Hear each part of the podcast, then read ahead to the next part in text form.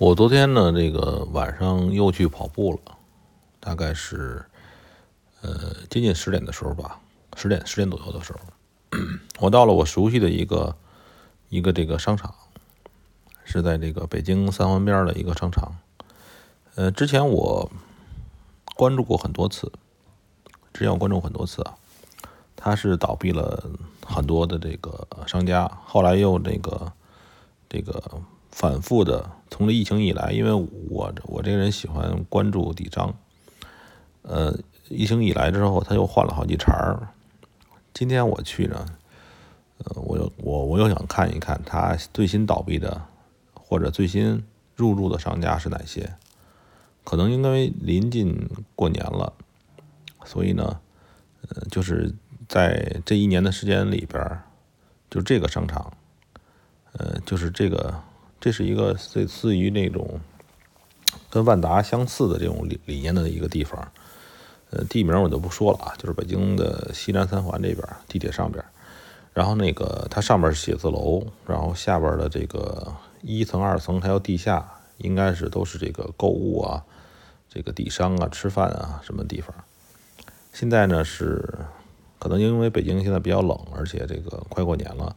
所以就是说，前边的这个接骨传花的一些商店倒闭了。之前是倒闭的有，但也有那个就是被下一家接替的。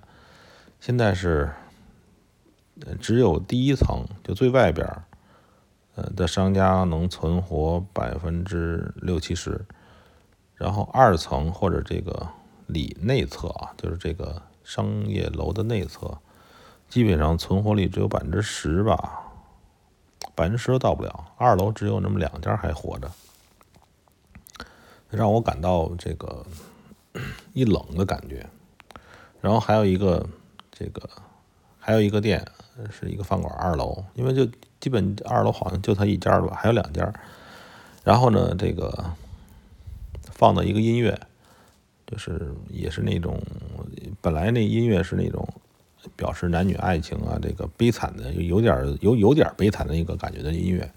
那在我现在一听来呢，就是这个这个真的是表达了这个店主的心声啊。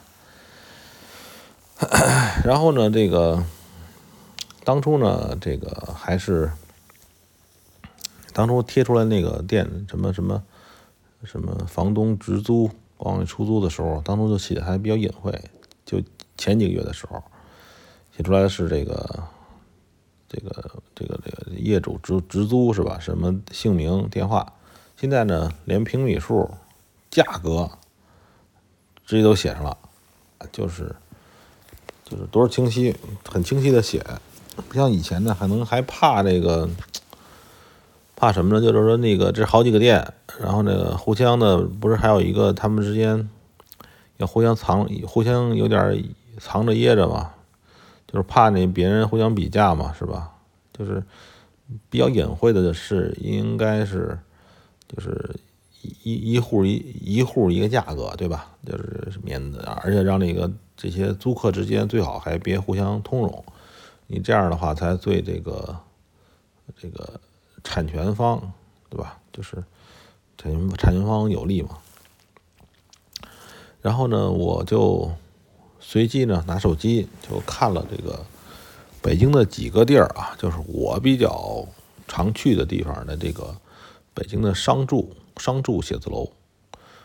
山商住写字楼，我看了几个地儿，一个是门头沟，门头沟区处于远远郊区，对吧？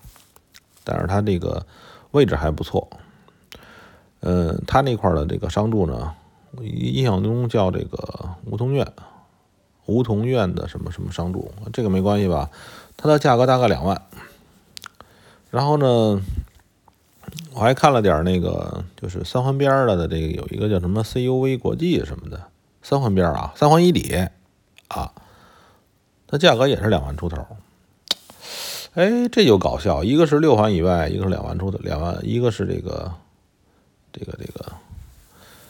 呃，三环里边价格基本一样，租金差不少。三环里边这个租金能租到，就是四五十平米的那种小屋子，才卖一百万出头的房子，在这个门头沟和在这个三环里的这个地儿卖的价格一样，这种商住写字楼嘛。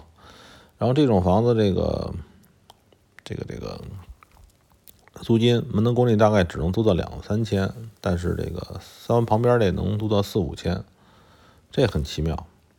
后来呢，我就琢磨啊，就这个事儿，就是说那个。这个东西呢，现在按照北京现在的新的规定啊，是这种房没法私人购买，商住的写字楼。然后呢，它也跟户口没关系，所以它比周边的房价都跌很多。是因为你买这个房子的时候呢，你不能有任何的户籍的，没法落户，所以很多外地人他不会买，是吧？但是这个按照房住不炒的原则，这个房真的可以住。但是还不错，它就便宜。然后呢，还衍生出来这这样一个东西，在北京现在我不知道外地有没有啊。这种商商住房呢，是通过法人过户的形式来购买。你比如说，因为现在不是不能不能个人来买了吗？对吧？就是专门成立一公司，为了买这种房。因为前不久我也知道这种房怎么买，这是好几年以前啊。那个政策大概是二零一七年的时候，北京刚实行的。成立一公司，这公司买了这个房，如果想卖的时候，呃，到工商局去把那个这个法人过户，然后那个这个现这个钱这这块呢就是分流，是吧？就是你你私底下给啊，怎么都行。这种房呢，中介公司不做，因为它有风险。反正大的中。大的中介公司不做，这也挺搞笑。所以这种情况呢，我认为是一个北京的特色。呃，就是这种商住的写字楼价格极低，也是一个中国特色出来的。呃，有的人看好我，我有一朋友看好这种东西。曾经两年之前嘛，那个时候还没跌到这种情况的时候，曾经传动我想说，哎，咱买一套。你像一百万，你出租一个月能得四千块钱，是吧？就算现在这价格，也可能那个以后万一松绑了怎么着呢？这个事儿怎么说呢？这个事儿的话，我想说的这个事儿，一个是也是一个新鲜事儿，还有一个是呢，就是这个对于我们这个这个做这个交易啊，有什么样的那个提示？首先呢是这样，就是这个事儿呢。就是我们家蝈蝈开始叫了啊，养的蝈蝈。这个，呃，怎么说呢？就说这个事儿呢，就是为什么说那个很多时候说这个呃，中国内地的这个投资的环境不好呢？就是这其实这这也是个问题啊。就是说，它这个这种房在北京非常低，而且谁都不看好，完全是因为政策。原因引起的。二零一七年的时候，我深刻的记得啊，就是一直下来这种房，全部的都要停止交易。然后他再出台新的规定，是规定公司只有公司买，因为这种商住房呢，它很搞笑，就是因为本身我们的房子是七十年的产权，说所有权其实也是一个，也是一个租租赁权，等于算是，因为只有七十年吧。所以这个时候就很多人呢，按照这个，按照法律依法办事嘛，是吧？你可以说是钻空子或者怎么样，就是你既然是说，呃，你这样的话，我就可以，呃，找一片的这个土地性质不改变，还是商业性质，以写字楼以这个商业的形式，是吧？我再租出去，这其实是里边的一个。按照之前的这个中国呃房价里边的规则，这是一个一个里边的一个漏洞。然后呢，很多人按照漏洞，按照投机的方式去做这个事儿。这个时候呢，这个呃这个政策出台的方式呢是非常生硬，会造成一个很奇怪的一个事情，就是它不符合市场的逻辑。所以就是我说我们的交易的时候也是最大的风险呢。其实中国内地的这个不管股票啊、期货呀，是一个系统风险，是一个这个由于这个呃这个这个制度，就是这个里边的这个法规过于集中。如果说就是管监管部门随便出个东西，就能弄死你是吧？就能把这个整个的市场打垮，这是一个最大的风险。真的，这是个最大的风险。这也是我们交易的时候稍微选择的这个品种大一些、稍微好点的原因。那这个是，如果说你在国内炒期货、炒股票，你不能不关心，天天都要看新闻联播，没办法，因为你你的很大的风险是系统风险，是这个政策风险。这个怎么规避？这一种方式就是可以通过对冲的方式，两种东西来对冲。还有一种呢，就是说你要老老实实的去看各种新闻，哪怕这个新闻跟你的商品关系非常非常小，这是非常非常可怕的一件事情。